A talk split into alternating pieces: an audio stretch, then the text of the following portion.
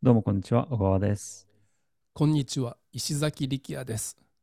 はい、今日はデジタルコンテンツであることをセールスレターに明記するです。はーい。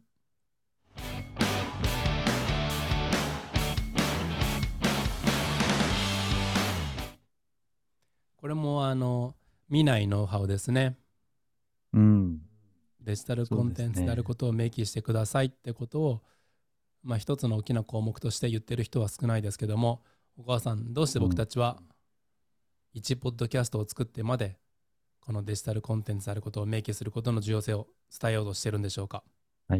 これはですね、はいえー自分たちがデジタル商品ばっか作ってると、やっぱりお客さんの気持ち忘れちゃうというか、お客さんはうん。やっぱりレター読んでて、これがどういう形で提供されるのかっていうのを、やっぱ分かんないですよねう。ん。うう。ん。で、えーまあ中身、学べる中身は、これとこれとこれとこれですよっていうふうにブレットで出したとしても、じゃあ果たしてその商品が、えーんライブのそのウェビナーみたいなものなのか、あとは、まあ、対面のコンサルなのかわかんないですけど、えーそういうことが一切書いてないと、どうやってこれが手に入るのかなっていうのがわからないうんですよね。うんそれこそ、えーテキスト、PDF みたいなテキストななのか、音声なのか、ビデオなのか、デジタルでも、えーそのあたりが、やっぱ細かく書いてあげる必要あると思います。で、これはやっぱ忘れがちですね。僕たちは。デジタルのビデオコース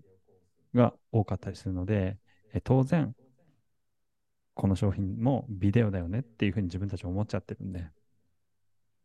それはあの、書き忘れますね。うんはい。どうですか？久木さん。メールチンプ使う前の頃の話なので、僕が大学に、アメリカに留学してた時、あるいはそこから1年、2年先の話なんですけども、だからもう10年とか前の話なんですけども、多分うん。えーステップメールにそのまま返信すれば、僕のメールアドレスに、あの、僕の Gmail に飛んでくるように設定しちゃったんですよね。はいそしたらこういうあのステップメールで、えーオンラインコース売ったりすると、えーで、いつウェビナーを開催されますかとか、いつ会えるんですかみたいなこと何回か言われたことあって、えー、えみたいな。今韓国におるけど、会うんみたいな。どうやって会うんみたいないつも思ってたんですよね。それはやっぱり、自分がオンラインコース売るでみんな周りの人も、まあ、僕自身が情報収集すれば同じような同業者ばっかり情報収集することになりますからみんなもオンラインコース売ってる。うん、だからまあ当たり前になっちゃうんですよね。うん。でもこういうのを買うというのが初めての人にとってはもしかしたらなんか文化センターみたいなところに集まって僕が講師として立って、えー日曜日の2時から始まるって思ってる可能性もあるんで。なるほど。しっかりと明記しておくと。それだけじゃなくて、うんまあ、迷ったノーはノーって言うっていうダジャレがあるんですけども、うんえーまあ、迷うと買わん方がいいわっていう選択するが楽ですよね。あの選択の価格でも、ジャムが3つのやつとジャムが8つのやつやったら買わないっていう、えー選択をした人の数はジャムいつ8つ並べた時のが多かったって。選択肢が多かったら迷うんで迷うぐらいなら買わん方がいいわってなるわけですよね。うんうんうん。でそれはただ単に選択肢の多さだけじゃなくてセールスレターに不明瞭な点があったりすると要はこのオンラインコースがウェビナーなの？それともおリアルで開催されるものなの？それともただオンラインコースで、えー開催されるだけなのってやっぱこういうところが分かんないとお客さんは買わないという判断をするので